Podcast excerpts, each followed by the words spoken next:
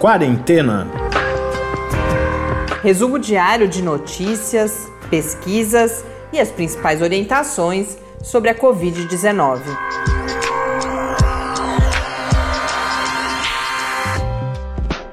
Quarentena, dia 57. Olá, começando este nosso 57º encontro e também mais uma semana aqui na nossa quarentena. Eu sou Mariana Petson. Eu sou o Tarso Fabrício. Começamos alimentados hoje pelo pão da Nancy. Ontem foi domingo, quando a gente conversou com vocês, estávamos assando mais um pão da nossa pandemia e hoje provamos também delicioso, então já é o terceiro pão aí na série. E quem a gente tem receitas na fila que ouvintes mandaram pra gente, sempre com histórias, né? É isso que é bacana. É claro que não é só uma receita, mas é uma forma de, de conexão entre nós e também das pessoas mandarem junto com a receita as histórias que levaram ao encontro com essa receita ou à execução. E quando a gente come, a gente se sente então mais perto desses nossos ouvintes também. E hoje, daqui a pouco, logo depois de gravar o programa, a gente já vai colocar a foto do pão da Nancy com a receitinha lá. E quem quiser mandar a receita ou, desde já também, falar com a gente, mandar dúvidas, assuntos que gostariam de ver abordados aqui no programa, o nosso e-mail é o podcastquarentena@gmail.com ou você pode falar conosco também pelo Twitter no Quarentena Cast. Que é onde vai estar a foto. Nós não temos novos números. Ontem, inclusive, a gente gravou num horário que já tínhamos uh, o crescimento no número de mortes nas últimas 24 horas, que era em torno de 400, uma queda por causa do final de semana, né, devido à subnotificação, que deve se corrigir amanhã. E hoje a gente está gravando mais cedo, a gente ainda não tem esse novo acréscimo. Mas no painel da John Hopkins, o número de casos no Brasil estava, ah, a última vez que nós olhamos, em 165.510 casos confirmados. Isso coloca o país na sexta posição em relação ao número de casos em todo o mundo, mas já bastante próximo da Alemanha e da França. Então, nos próximos dias, o Brasil deve ultrapassar esses dois países europeus que estão já num ritmo bem mais lento de transmissão. França, inclusive, a Alemanha já implantou medidas de relaxamento. Talvez tenham, já, já estejam se arrependendo. É, como já era previsto, a velocidade de transmissão vem crescendo, mas ainda estão monitorando e a França começa hoje a adotar uma série de medidas. Aqui no Brasil, o último dado eram 11.207 mortes, um número ainda muito próximo do de ontem à noite, então a gente ainda não tem os dados das últimas 24 horas de fato atualizados.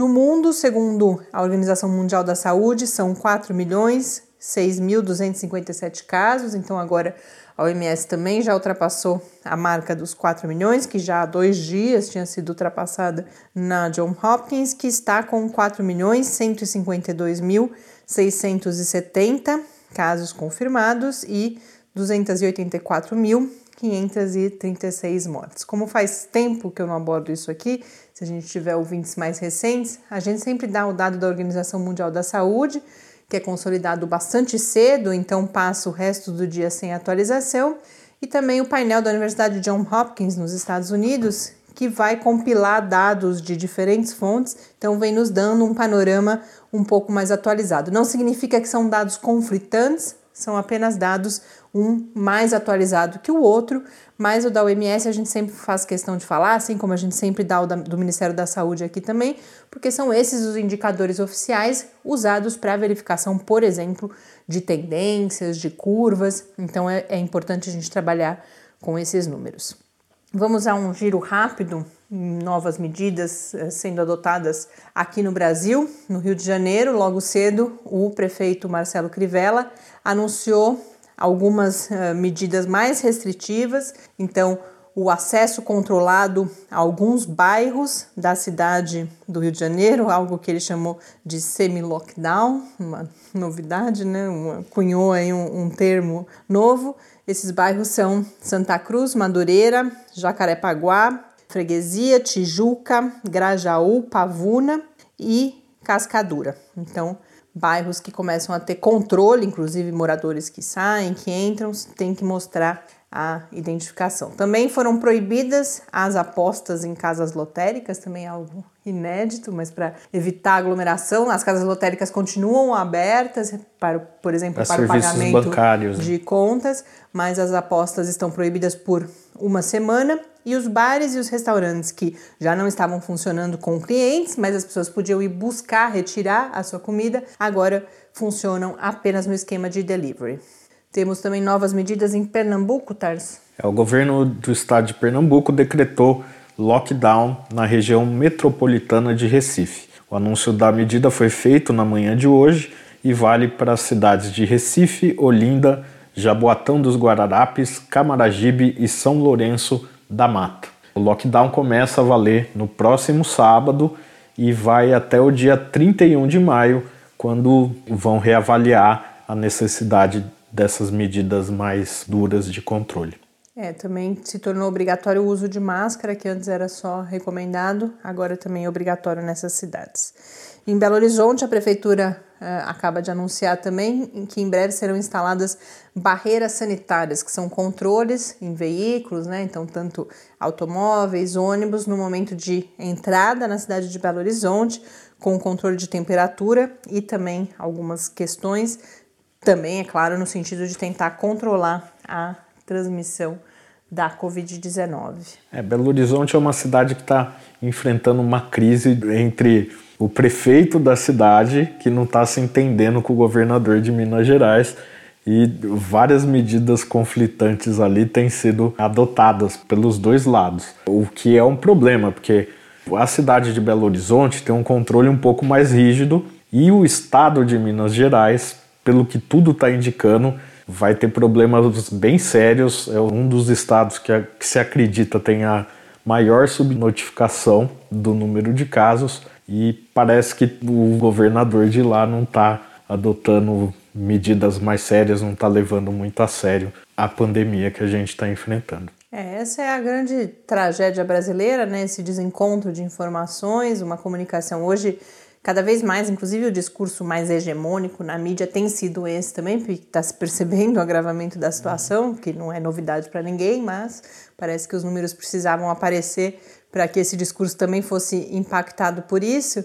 E hoje, ao longo do dia, várias vezes eu ouvi essa análise de que essa, esse conflito de medidas, de informações, essa mudança o tempo inteiro, vai para lá, vai para cá, que tudo isso acaba acarretando menor adesão da população e essa situação que a gente está vivendo que é a cada dia mais grave, mais, mais do que grave, porque que a gravidade ia acontecer e que ela ia aumentar, a gente já sabia. Mas é preocupante porque a gente vai caminhando para os piores cenários. Em São Paulo, a gente tem novidades nos presídios? É, 27 presídios de São Paulo já tem casos confirmados de Covid-19 ou casos suspeitos. Até o momento, 79 detentos estão cumprindo o isolamento e 232 servidores estão afastados. Já foram confirmadas as mortes de sete detentos e seis funcionários. É, essa situação nos presídios é uma preocupação particular ou especial aqui no Brasil também. Há diferentes medidas sendo pensadas, mas até esse momento nada ainda foi efetivamente implantado. É, e um detalhe dessa questão do número de, de detentos em isolamento, esses 79 são os que são retirados das suas celas e vão para locais especiais, ficam sozinhos nesse isolamento, cumprindo aí os 14 dias ou até que saia o, o resultado dos testes mas todos os outros detentos que ocupavam a cela junto com ele também ficam em isolamento nessa cela. Não podem ter o banho de sol, não podem fazer algumas outras atividades dentro do presídio. É, quando eu falava nenhuma medida, é porque tem algumas medidas é, excepcionais sendo pensadas, inclusive de liberação ou de, de aceleração da liberação de alguns presos, né? Mas é claro que medidas sanitárias uhum. estão sendo tomadas dentro desses presídios. Um outro assunto que o Tarso selecionou para a gente hoje é algo que vem aparecendo no noticiário internacional com frequência, que são outras doenças uh, eventualmente negligenciadas devido a esse foco todo na Covid-19 e uma das preocupações é com a vacinação infantil. É, o número de casos de sarampo no Brasil já registrou um aumento em relação ao mesmo período do ano passado. E os médicos alertam que o calendário vacinal ele deve ser mantido atualizado. As unidades de saúde ainda estão promovendo a vacinação normalmente, é, pode ligar, agendar, tem várias, várias estratégias que podem ser utilizadas para você ir até lá e tomar essas vacinas e manter o calendário atualizado, com exceção das cidades onde o sistema de saúde já colapsou. Eles recomendam que realmente as pessoas não se dirijam até as unidades de saúde. Mas nas outras cidades, isso está funcionando normalmente e é importante que se mantenha esse calendário atualizado.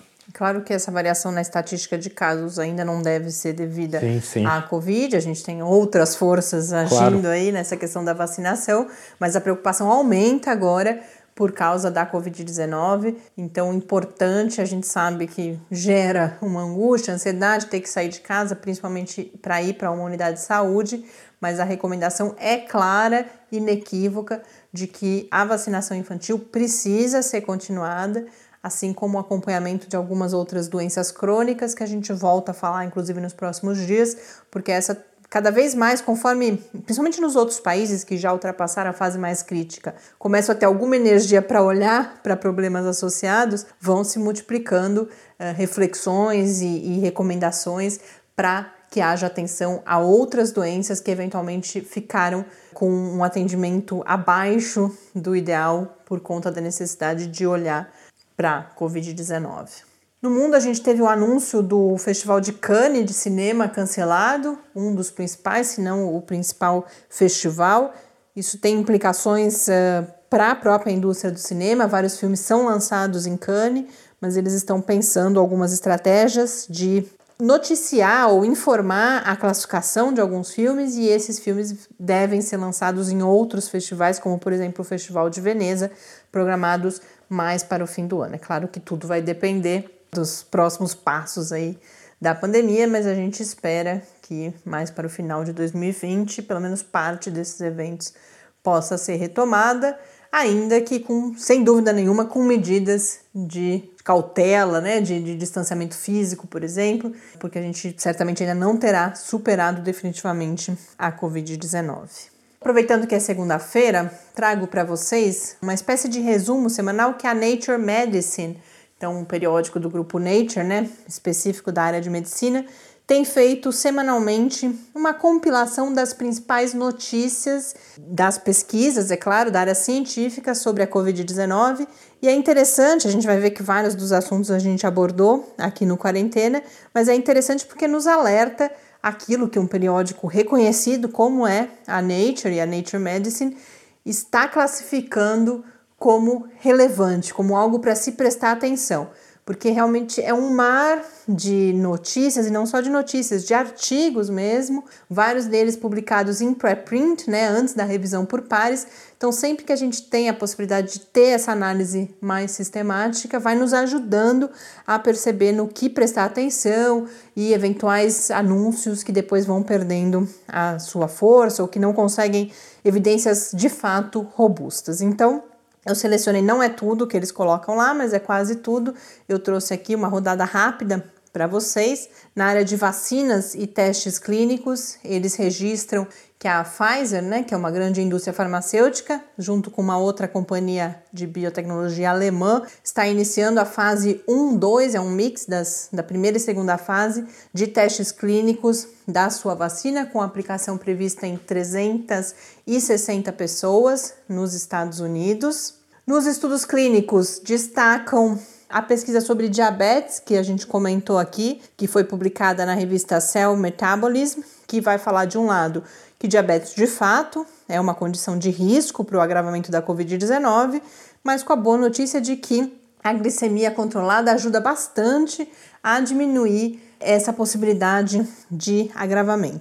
E um outro estudo destacado, que a gente acabou não comentando aqui, mas que saiu em muitos lugares, foi a pesquisa publicada no periódico Immunity de pesquisadores chineses, junto a 14 pacientes recuperados da Covid-19, mostrando que todos eles desenvolveram anticorpos contra a doença numa titulação, né, que é o termo técnico usado para isso, mas uma espécie de quantidade significativa para promover em 13 deles a ação neutralizante mesmo. Então, é uma, é, foi considerado semana passada, embora sejam só 14 pacientes, uma boa notícia em termos de avançar um pouquinho no conhecimento sobre a imunização, se há imunização de fato, embora ainda não se saiba, não deu tempo ainda de saber por quanto tempo estamos imunes a, após sermos infectados com a Covid-19.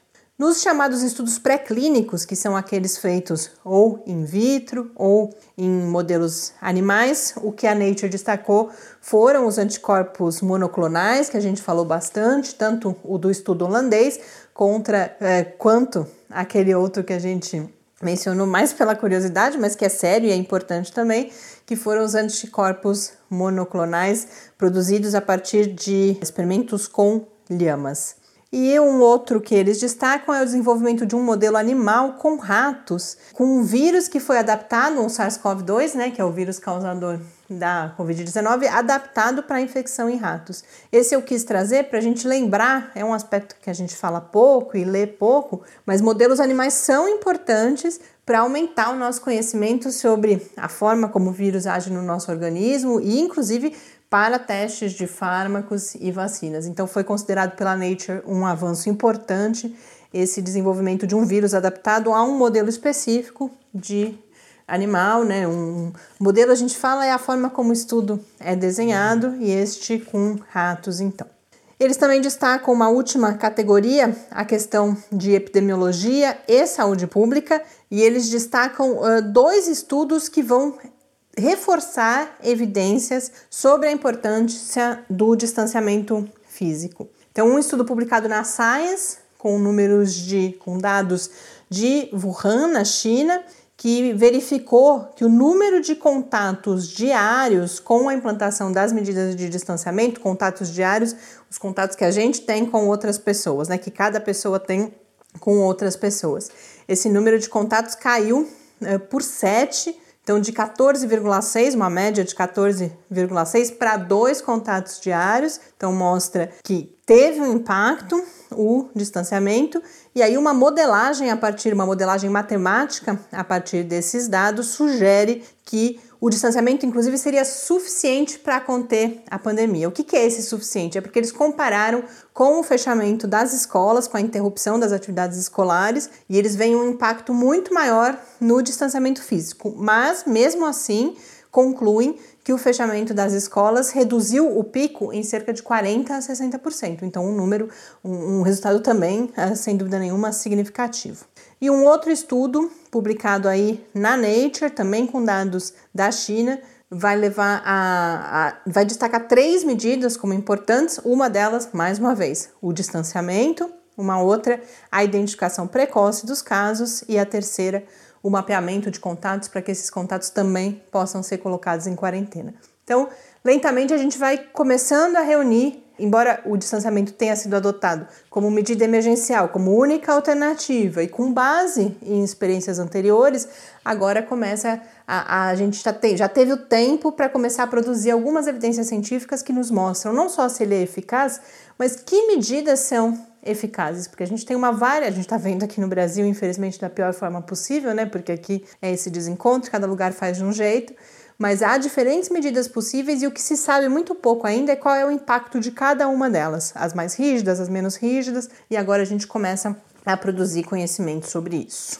Vamos então para as notícias da semana e, do meu ponto de vista, o grande destaque do dia e que está cada vez mais ganhando visibilidade nas notícias é o resultado de um estudo com a combinação de uma espécie de coquetel antiviral usando o lopinavir ritonavir, que é uma combinação aí de antivirais normalmente usados contra o HIV, o ribavirin, que é um antiviral mais genérico, mais abrangente, né? E a grande novidade é o uso do interferon beta 1b, que vinha aparecendo já como algo promissor. é um medicamento normalmente usado contra ou no tratamento da esclerose múltipla. E eles fizeram então um estudo randomizado e com um grupo de comparação com 127 adultos, em que o grupo experimental né, usou um coquetel desses três medicamentos. E os resultados foram publicados no periódico The Lancet e são bastante positivos, porque indicam uma recuperação mais rápida, significativamente mais rápida, daqueles pacientes que tomaram esse coquetel de três medicamentos, em comparação ao grupo controle que tomou apenas o lopiravir e tonavir, que são os antivirais contra o HIV. E que redução foi essa, né? Que rapidez foi essa de recuperação? De 12 dias para que as pessoas deixassem de deixar de testar positivo para o vírus, que é um indicador né, de que a infecção terminou, a gente passou de 12 para 7 dias. E em relação aos sintomas, ao tempo que as pessoas apresentavam sintoma, passou-se de 8 para 4 dias. Mas tem uma observação importante que esse estudo foi feito com casos leves a moderados. O estudo é de Hong Kong e em Hong Kong, inclusive os casos leves eram hospitalizados, né, ou são hospitalizados. Então eles fizeram esse estudo com casos leves a moderados. Ainda não se sabe se, como serão esses resultados para os casos mais críticos, mas já há uma próxima etapa prevista para os casos mais críticos, mas já é considerado um bom resultado porque, primeiro, você diminui o tempo de transmissão quando você faz com que as pessoas deixem de testar positivo mais cedo e você evita que elas permaneçam muito tempo nos hospitais e eventualmente cheguem a uma situação mais crítica, e com isso você alivia a pressão sobre os sistemas de saúde.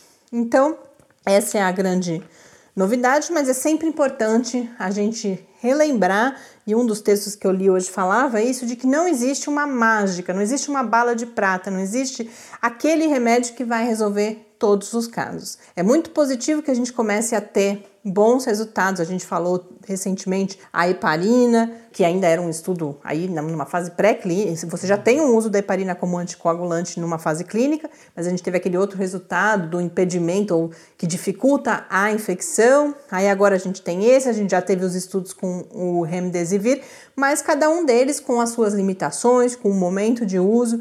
Então, é, esse texto que eu lia falava justamente que a gente precisa de uma caixa de ferramentas com várias opções que é, para que a gente use nas condições, nas situações específicas e lentamente a gente vai construindo essa nossa caixa de ferramentas. Agora, antes da gente partir para a última nossa, para nossa última notícia, vamos acompanhar o quadro com o professor Bernardino. Perguntas e respostas sobre a Covid-19. Professor Bernardino, a gente ouve falar cada vez mais em lockdown aqui no Brasil, ou ao menos em algumas regiões. Quando o lockdown é necessário? E que medidas ele pode abranger? O lockdown é uma quarentena generalizada, obrigatória, imposta por força do Estado, com o objetivo de impedir a circulação das pessoas e a mobilidade das pessoas Nesse caso, só funcionarão é, é, serviços extremamente essenciais e as pessoas serão fiscalizadas na rua para verificar a razão da circulação delas. É, se não for uma circulação justificável por uma ação essencial, a pessoa pode sofrer sanções por estar circulando na rua é, é, contra a decretação do lockdown. Então, isso acontece quando a gente tem uma catástrofe que põe em risco toda a segurança e o bem-estar da sociedade e das instituições. Então, quando acontece isso, é decretado um lockdown.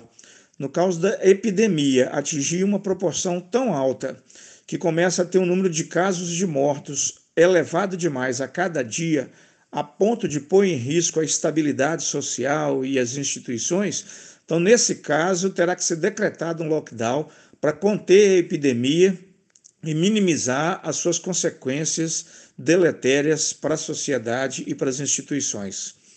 É, nesse caso, é importante as pessoas que estão é, fazendo objeções ao isolamento social pensar um pouco, porque qualquer objeção ou negligência ao isolamento social poderá conduzir a pandemia a uma situação tão grave que aí será obrigado a instalação do lockdown. E o lockdown traz muito mais prejuízo social e econômico do que o isolamento social que nós estamos propondo. E o isolamento social pode evitar a necessidade do lockdown.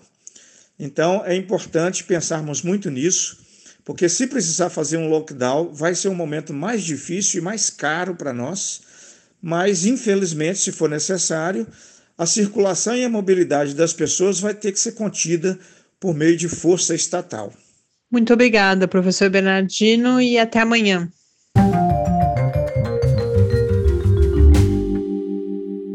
De volta aqui no Quarentena, a agência FAPESP divulgou hoje os resultados de um estudo que nos dão mais uma indicação das preocupações que temos de ter com a Covid-19 aqui no Brasil. Esse estudo, realizado por pesquisadores da Unifesp, a Universidade Federal de São Paulo, que é, hoje em dia diversificou a sua área de atuação, mas é reconhecida nacionalmente e internacionalmente pela sua pesquisa na área da saúde, a Unifesp produziu um estudo que conclui que mais de 50% da população adulta brasileira pode ser enquadrada em grupos de risco, ou seja, apresentam ao menos um dos fatores associados aos grupos de risco para agravamento da Covid-19. E mesmo quando a gente pega a amostra só de pessoas abaixo dos 65 anos, ou seja, tira da equação a, a, idade. a idade, que é um dos principais fatores de risco, mesmo assim, 47% da população adulta brasileira, segundo o estudo, poderia ser enquadrada como grupo de risco. Que fatores, né, que condições para agravamento eles consideraram? tanto aquelas mais consolidadas já a partir dos estudos principalmente realizados na China, então ter 65 anos ou mais, ser portador de uma série de doenças crônicas, principalmente as questões cardíacas, diabetes, hipertensão e câncer diagnosticado há menos de 5 anos. Mas eles acrescentam novos fatores de risco que vêm aparecendo dos estudos realizados na Europa e nos Estados Unidos, tais como diálise, e outros tratamentos para doenças renais crônicas, obesidade, asma de moderada a grave e o tabagismo. E a partir disso eles chegam a essa conclusão com os dados, e aí a gente tem uma limitação e que vai evidenciar uma limitação da epidemiologia brasileira, não da epidemiologia, mas da vigilância em saúde, na verdade, porque os dados são de 2013, de uma pesquisa do IBGE chamada Pesquisa Nacional de Saúde, junto a 51.770 pessoas. E por que de 2013? Porque depois disso a gente só, te, só teve uma pesquisa desse tipo realizada em 2019 e que ainda não está concluída. Mas uh, na divulgação da agência FAPESP, os pesquisadores vão ponderar que ele, eles têm acompanhamento para cada um dos fatores de outras pesquisas. Então, por exemplo, diabetes aumentou, alguma outra coisa diminuiu, e a conclusão que eles chegam é que, na melhor das hipóteses, está tudo igual a 2013, mas muito provavelmente piorou. Então, talvez seja subestimado esses 50% de pessoas na população brasileira que poderiam se enquadrar uh, em grupos de risco. E aí o fim na história é o mesmo que a gente está vendo, a gente já falou aqui, várias das nossas notícias hoje levaram a isso. O que os pesquisadores vão destacar é a importância do distanciamento, do cuidado, quando a gente pensa que a gente tem, entre vários outros fatores agravantes, uma população tão suscetível ao agravamento como essa.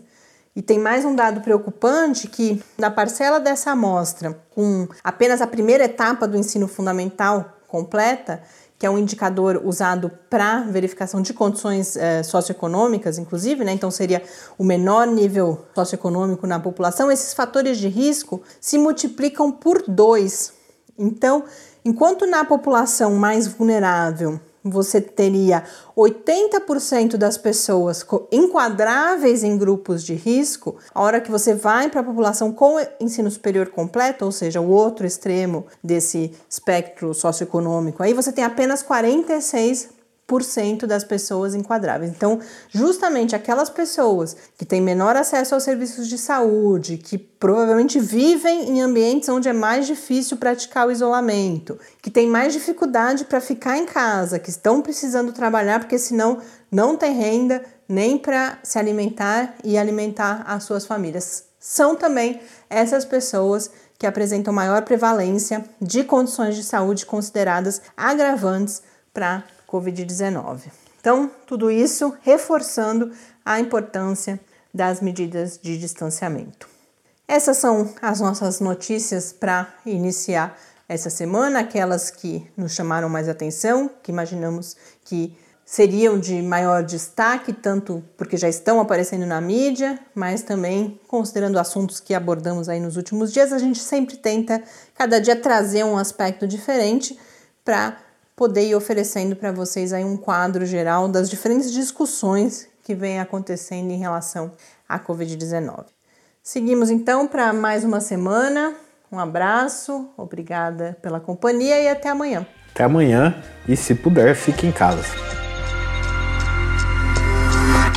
Quarentena é uma realização do Laboratório Aberto de Interatividade para a Disseminação do Conhecimento Científico e Tecnológico da Universidade Federal de São Carlos, o LAB da UFSCar, do Centro de Desenvolvimento de Materiais Funcionais, CDMF, e do Centro de Inovação em Novas Energias, o CINE.